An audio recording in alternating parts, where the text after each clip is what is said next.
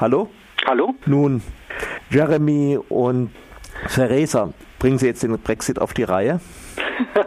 ähm, naja, ich würde sagen, die ganze Situation ist ein bisschen bizarr, weil ähm, das hat natürlich keiner wirklich erwartet. Also, dass sie jetzt vor zwei Tagen damit ankommt, mit dieser Idee, jetzt mit der Opposition zusammenzuarbeiten. Und ich glaube, es weiß eigentlich niemand wirklich, was dahinter steckt, also wie ehrlich das gemeint ist. Hm. Weil eigentlich beide kein großes Interesse haben können, sich zu einigen. Also Theresa May wird, wenn sie irgendwie auf Jeremy Corbyn zugeht, wird sie auf jeden Fall von ihrer eigenen Partei abgesägt, die mit großer Mehrheit dagegen ist.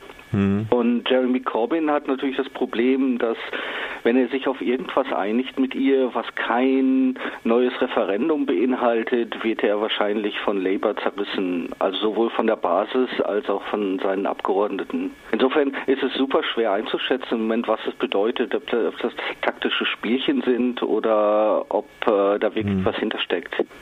Nun hat er ja die, äh, gibt es in Labour oder äh, Jeremy Corbyn hat die auch aufgestellt, die Forderung, dass Großbritannien im Binnenmarkt bleibt. Äh, naja, das Ding ist, das ist interessant. Also er sagt es ja nie ganz ja. konkret. Also er sagt mhm. ja nie wirklich, ähm, sie sollen im Binnenmarkt bleiben oder in der Zollunion. Er sagte mal, sie sollen in einer Zollunion bleiben mhm. oder in einer Form des Binnenmarkts.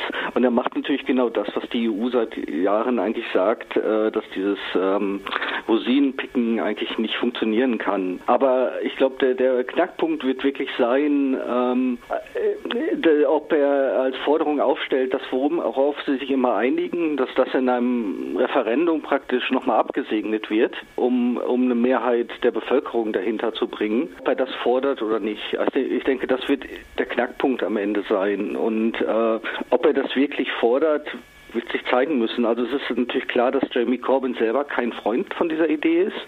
Mhm. Also dass er vehement eigentlich dagegen ist, weil er natürlich also seine Strategie war ja schon über die letzten zwei Jahre, Brexit irgendwie durchziehen und wenn es dann die Situation in Großbritannien schlechter wird, werden die Leute sich schon an Labour wenden. Das war ja immer die linke Brexit-Strategie und die will er natürlich auch immer noch durchfahren, um Neuwahlen zu erzwingen. Aber ob er damit wirklich Unterstützung in der Partei hat, das äh, ist, ist äußerst fraglich.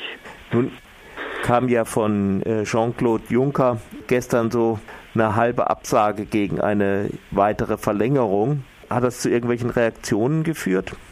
Naja, das Ding ist, also wenn man hier mit Leuten redet, also die, diese, diese ganze Sache mit den Aufschiebungen und den Deadlines, also die Leute können dem kaum noch folgen. Also wenn man die Leute so fragt bei der Arbeit oder so, die meisten wissen überhaupt nicht mehr genau, welche Daten jetzt im Raum stehen. Also diese komplizierte Konstruktion, ist es jetzt 12. April, ist es 22. Mai, Theresa May redet immer noch äh, teilweise über Juni oder so. Das, das ist alles, ich glaube, dass die Leute dem auch gar nicht mehr folgen können und dem da einfach abwinken.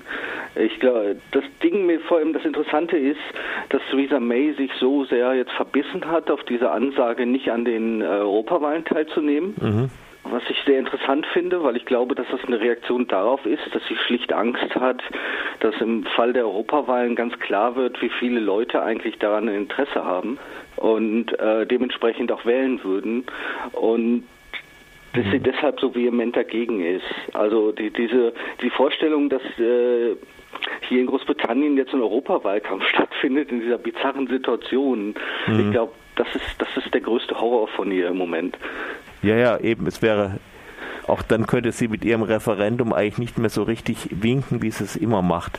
Ja, und ich meine, wie willst du Wahlkampf führen? Das gilt sowohl für Labour als auch für die äh, Tories. Ich meine, wie willst du Wahlkampf führen im Europawahlkampf, wenn du praktisch eine Woche später aussteigen willst? Ne? Also das ist ja eigentlich kaum vorstellbar. Also das Ding ist, dass sich in den letzten zwei Wochen äh, hat sich schon interessante Sachen getan. Also es gab ja äh, diese große Demo mhm. vorletzte Woche und es war schon interessant, weil es war das erste Mal, hatte ich das Gefühl, also es war das erste Mal, dass vor allem äh, wichtige Labour-Politiker auf der Demo waren. Äh, also dass es so eine Art Coming-out da gab, äh, dass tatsächlich ähm, also Labour-Politiker in höheren Positionen hinter dieser Bewegung stehen, ein Referendum zu fordern. Und auch, dass, dass teilweise die Presse anders angefangen hat, ein bisschen darüber zu berichten. Also vorher war das immer so, ja, es gibt halt diese, diese Leute, die, ähm, die das Referendum zurückdrehen wollen von 2016 mhm. und jetzt geht die Diskussion schon mehr dahin, die Leute fordern ein Referendum, um über den Brexit-Vertrag abzustimmen. Ja, das ist ja das, das nächste, äh, wenn es ein Referendum gibt, dann ist die Frage, wird jetzt über das Austrittsszenario abgestimmt oder ist die Option gar nicht auszutreten auch auf dem Tisch? Naja, also ich glaube, wenn die Option nicht auf dem Tisch wäre, würde es gar keinen Sinn machen, weil dann hast du ja nichts, wogegen du eigentlich stimmen kannst.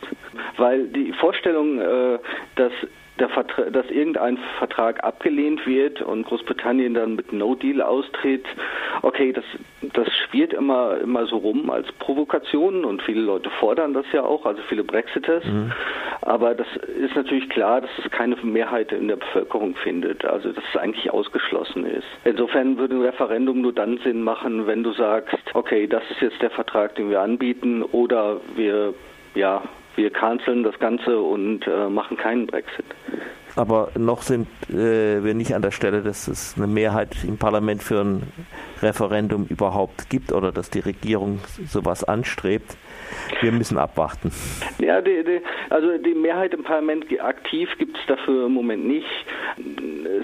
Das Argument dafür ist, glaube ich, eher, dass sozusagen die letzte Lösung ist. Wenn das Parlament sich überhaupt nicht einigen kann, ist es eigentlich die letzte Lösung, dann zumindest äh, sozusagen den schwarzen Peter dem, dem Volk zuzuschieben und zu sagen, dann entscheidet ihr doch selber. Und ich glaube, das ist auch das, worauf die Kampagne aufbaut, zu sagen, äh, okay, ihr könnt euch nicht einigen, dann äh, lass halt die Bevölkerung entscheiden.